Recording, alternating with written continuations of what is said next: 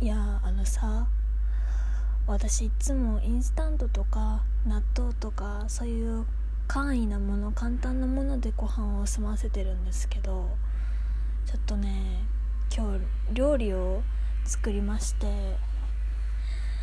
ちょっと料理の楽しさに目覚めちゃったかもしれない。いやあのですねというのも私今ちょっと出先というか家から離れて今大阪にいるんですけども用事がありまして。でそれで今日もあの天気がすごい大阪良くてあったかいんですよね。本当に。私が住んでるとこが寒くて今も雪が降ったりしてるんですけどすごいこっちあったかくて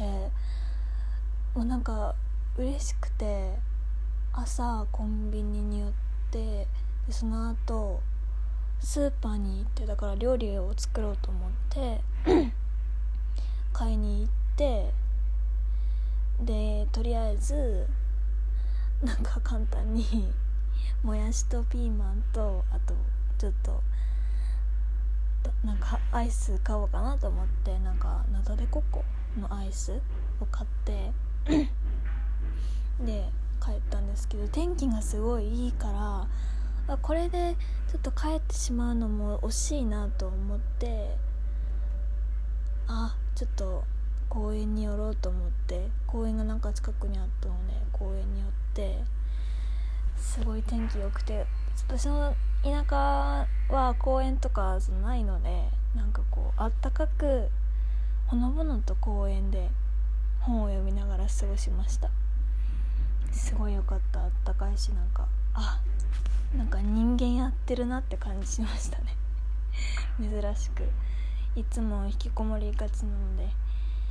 うん。あ生きてるって感じした。なんかはしゃいじゃってブランコとかも乗っちゃったりしてすごいなんか楽しかったです。幸せホルモンが出てる感じがしました。でまあ料理の話に戻るんですけどそのまあ野菜を持ち帰って帰ってきてでどうしようどう作ろうと思ってなんか調べたんですけど、まあ、最近はアプリがあるじゃないですか。なんか料理動画みたいな簡単に見て。なんかそっちの方が分かりやすそうだなと思ってクラシルっていうあのアプリをインストールしたんですね。それがすごい良くてやっぱり動画の方が分かりやすいなっていうか今までなんかレシピ本ってレシピとかってなんか大さじ12とか1野菜を切ります2とかってなんか文章系というか文章なんかわからないしどれくらい野菜を切ったらいいかとかっていう視覚情報としてなんかつかみづらい部分があるじゃないですか。でも動画だとなんか全部かるので簡単に作れました。いつも料理作れない作れないというか作ろうと思えば作れるんだけどなんかそういうのが分かんないというか失敗したら面倒くさそうだなっていうのがあって面倒くささがあったのですごいもう簡単にできてしまった。ですごい美味しくてお母さんがもう作った野菜炒めとほぼ同じだった。いやあれは多分調味料のおかげだと思う。うん。まあ簡単なんでね野菜炒めを ちょっとその間にその料理を作りながらラジオトーク聞いたりねみんなの聞いたりして。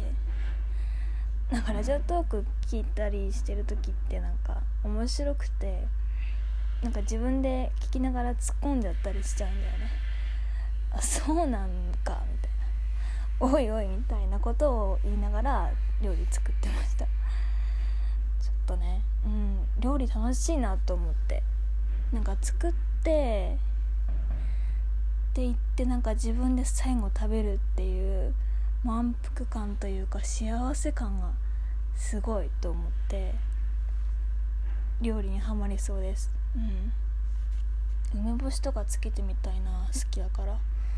うんいや幸せだ。料理って幸せだ。あすいません。さっきからちょっとなんか隣で工事がしてるみたいなのでなんか音が入っちゃってますけどすいません。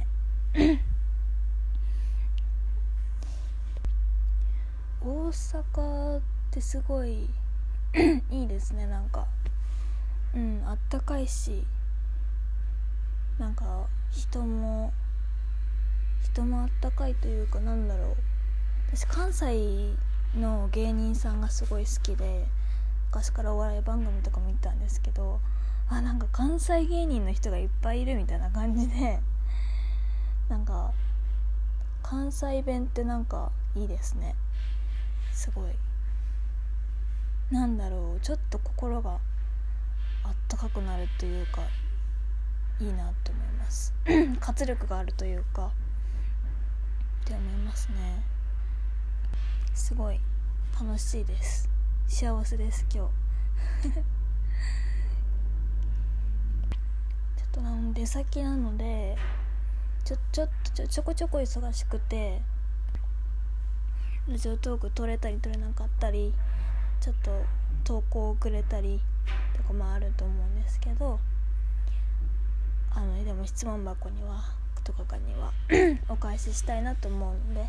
よかったらお便りとかメッセージをお待ちしてます。ではお相手はただの山の子でした。ご清聴ありがとうございました。じゃあね